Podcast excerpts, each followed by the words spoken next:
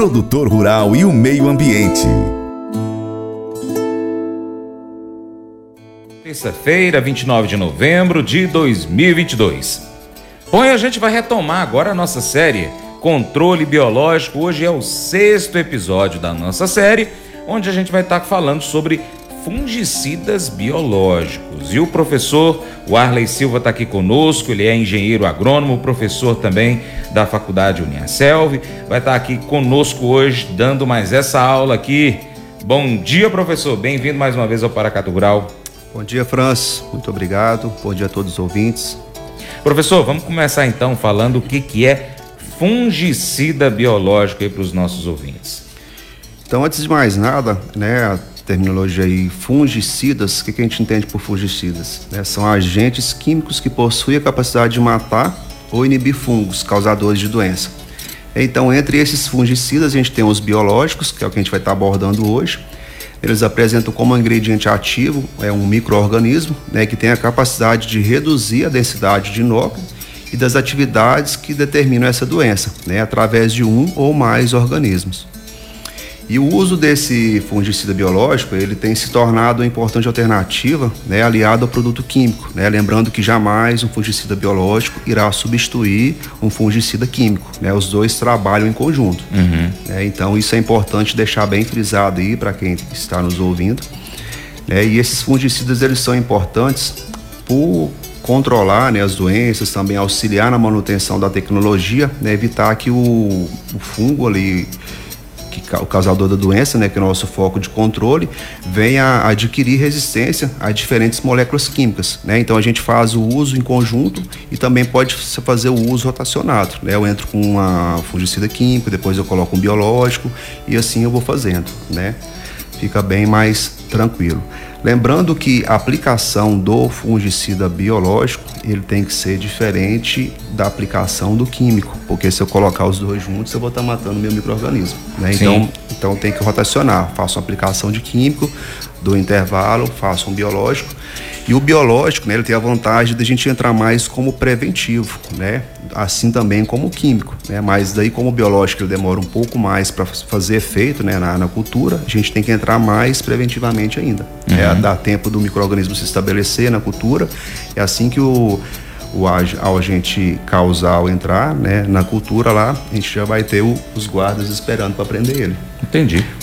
Professor, é, vamos dar alguns exemplos aqui de, de Doenças e fungicidas biológicos, né? Acho que fica, fica mais prático, né? De fungos e de, de os fungos, quais as doenças esses fungos causam e quais são os fungicidas biológicos para esse daí. Por exemplo, na cultura da soja, que aí o, o, o fungo que, que causa a doença da ferrugem asiática, não é isso? Sim, a gente tem o fungo que causa a, a doença da, fungo da soja, né? A, ferrugem asiática. Uhum. Né? A gente tem também outro muito importante que é o mofo branco, né? Tem atacado muito a nossa região. Uhum. Né? E esse ele deixa aí um, chamado de escleróides que fica no solo, né, para estrutura de resistência, e a gente usa um fungicida biológico para controle dele que é o tricoderma, né? O tricoderma cada vez mais tem tido uma aceitação bem interessante na, na nossa região, né, por ele ter vários métodos de controle, várias outras utilidades. Né, a gente pode utilizar ele como solubilizador de fósforo, a gente pode utilizar ele como nematicida, uhum. né, e ele para controle do mofo branco é muito importante. Né. É lógico que são sucessivas aplicações, né, uhum. quanto mais a gente aplicar ele no solo, mais ele vai aumentar a população né, e vai melhorar bem a eficiência do controle. É, esses é, fungicidas biológicos, a gente tem alguma alguma coisa disponível já assim na nossa própria propriedade que a gente pode estar tá fazendo o desenvolvimento natural desse fungo ou a gente tem que estar tá adquirindo de alguma empresa, né? Somente da, da, da, aquisição de empresas. Sim, hoje a gente tem empresas, né, que fazem como se fosse agricultura de precisão para solos. Tem uhum. empresas que estão fazendo né, a coleta de solo da propriedade, vendo quais são os micro-organismos benéficos que o produtor tem e fazendo a multiplicação deles.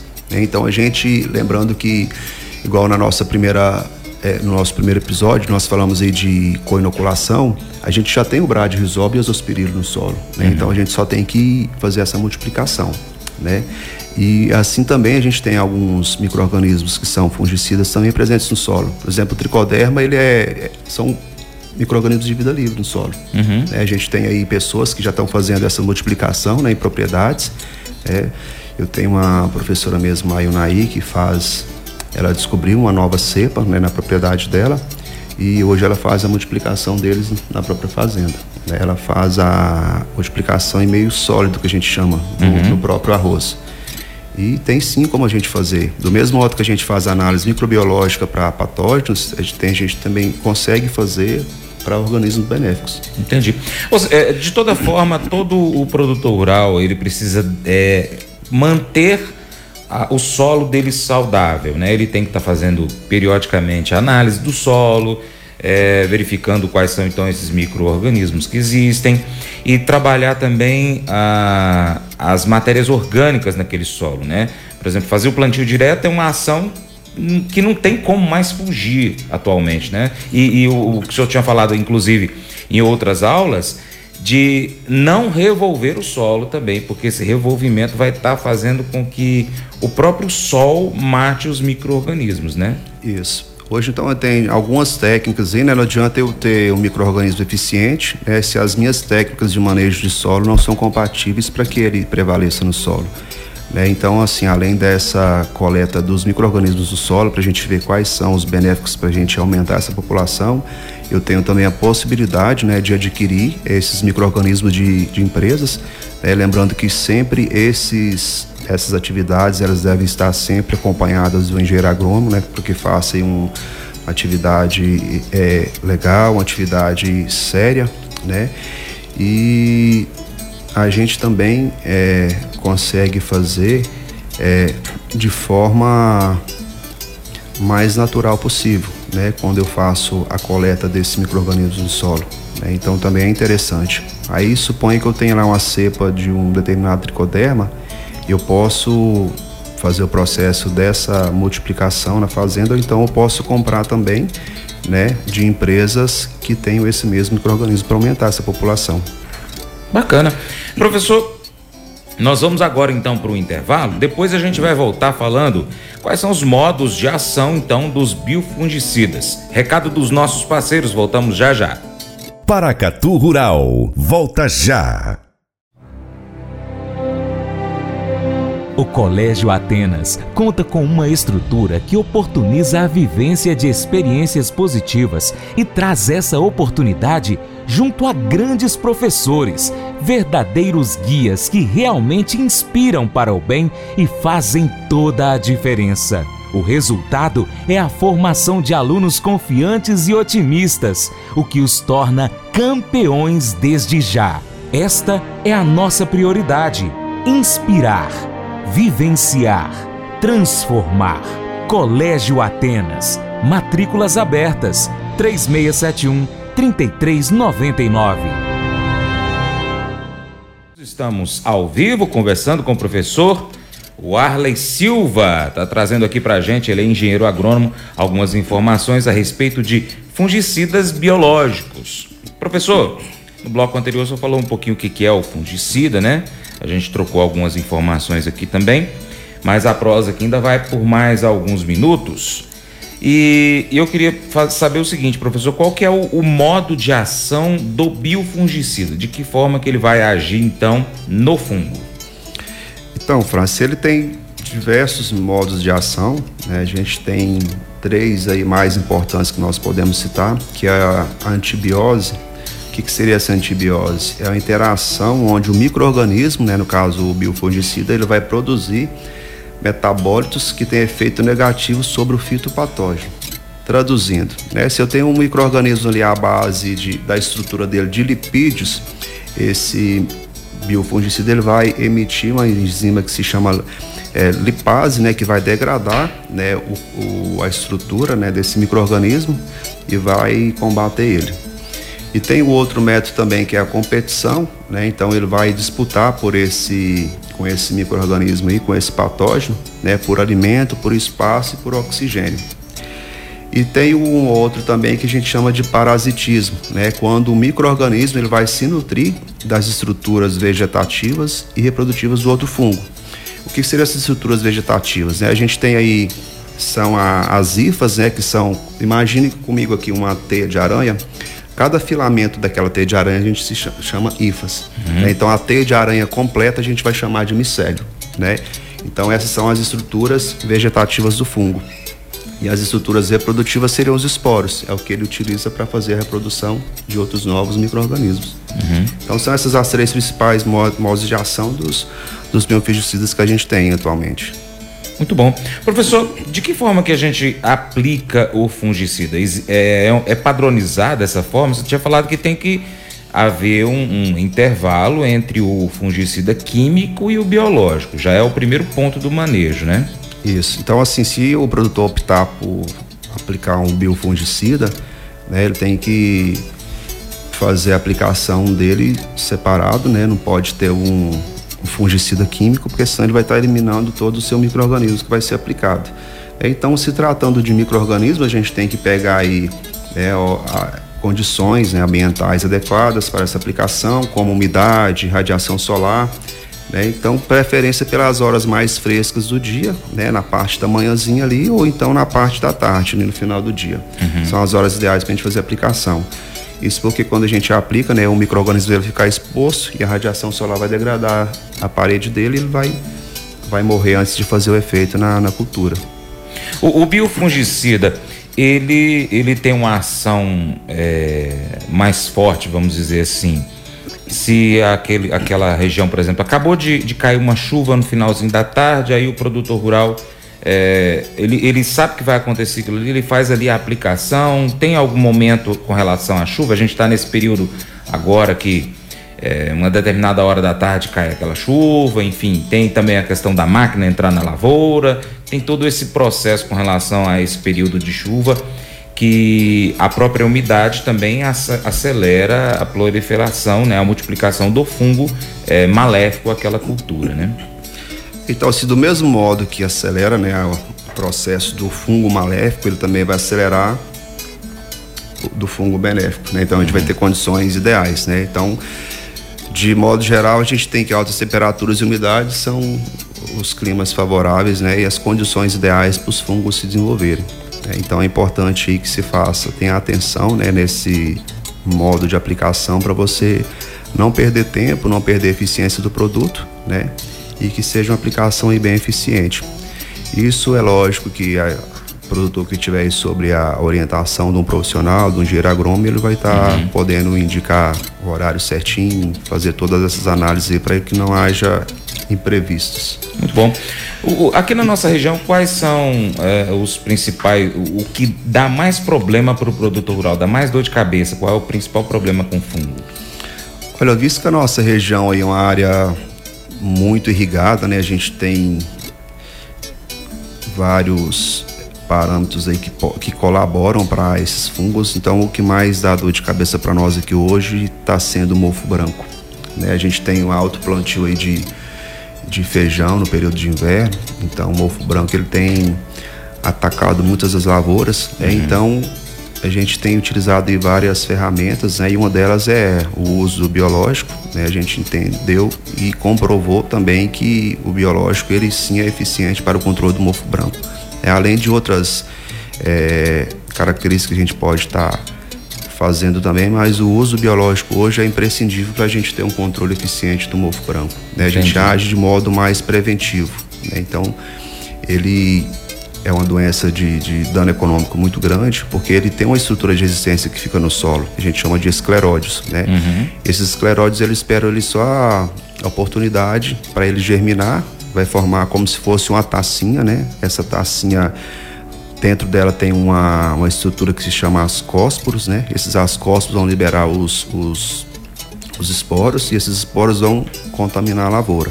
Né? Então, esse ciclo ele se repete, né? Então, se a gente tiver um uso eficiente de um, de um microorganismo biofungicida, né, a gente vai diminuindo essa população.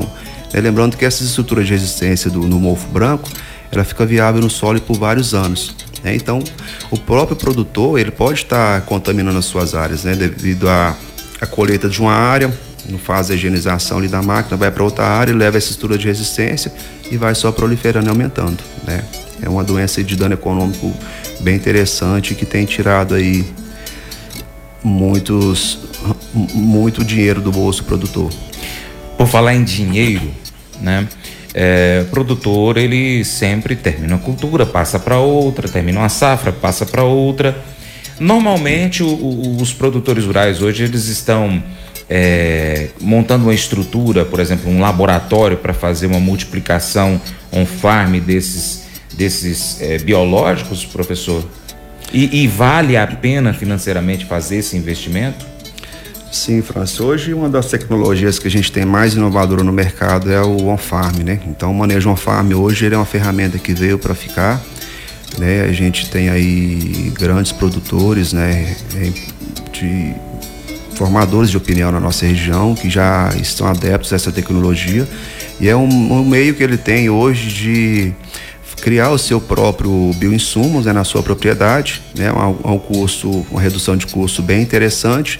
Ele consegue aumentar o mix desses micro-organismos né, através da, da multiplicação e pode criar aí fungos, bactérias, então ele consegue, digamos, entrar no manejo mais de modo preventivo. Né? Uhum. Né? Então ele vai, se ele faz uma aplicação só em uma área, por exemplo, que ele tem um dano com mofo branco, com a multiplicação ele consegue fazer em toda a área de modo preventivo a um custo reduzido. Uhum. Né? Então isso é importante. Às vezes, hoje a gente tem alguns produtores que fazem a, o trabalho somente na área onde ele tem o problema. Né? E com a multiplicação a gente tem a oportunidade de oferecer ao produtor que ele faça essa multiplicação para toda a área.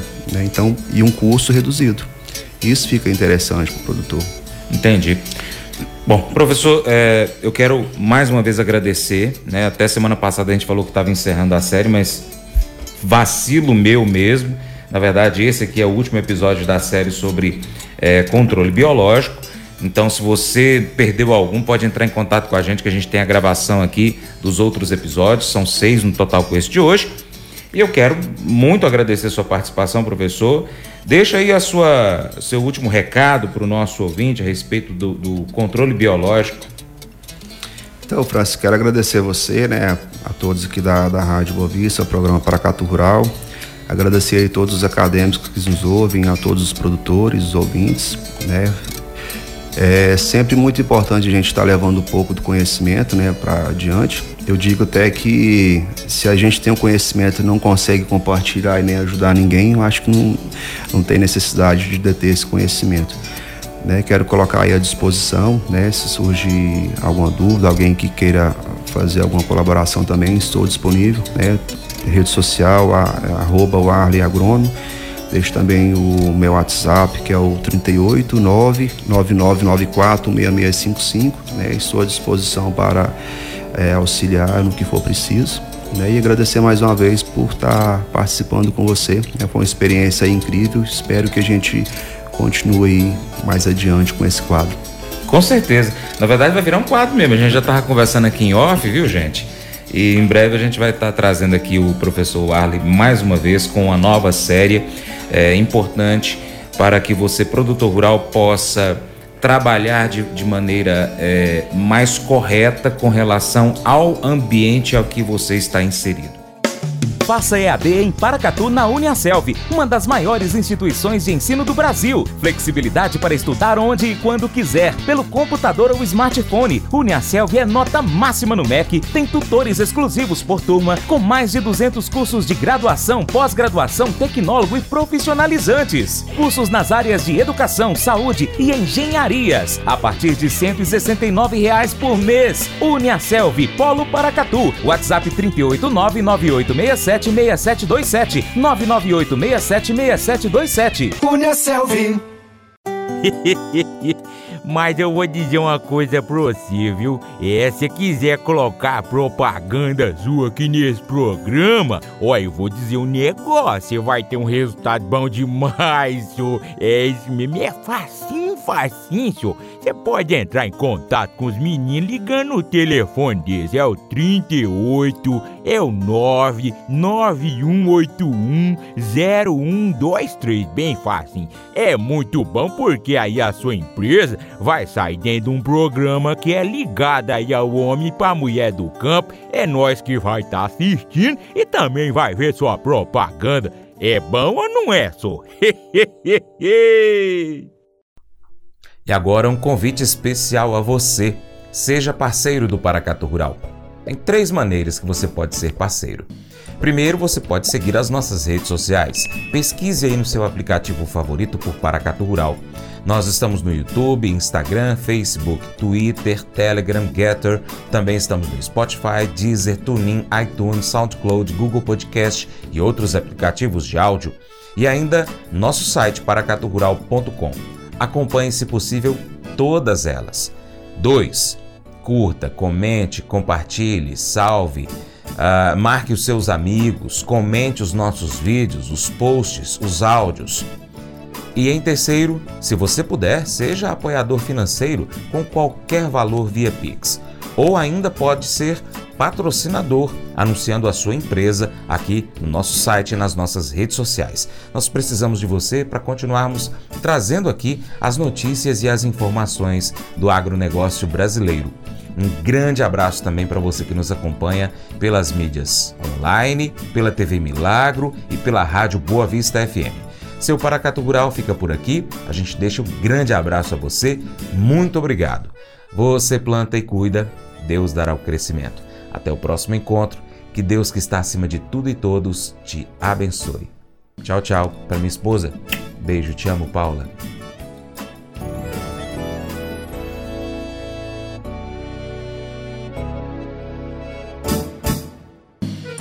Acordo de manhã para prosear no mundo do campo, as notícias escutar. Vem com a gente em toda a região com seu programa Paracatu Rural.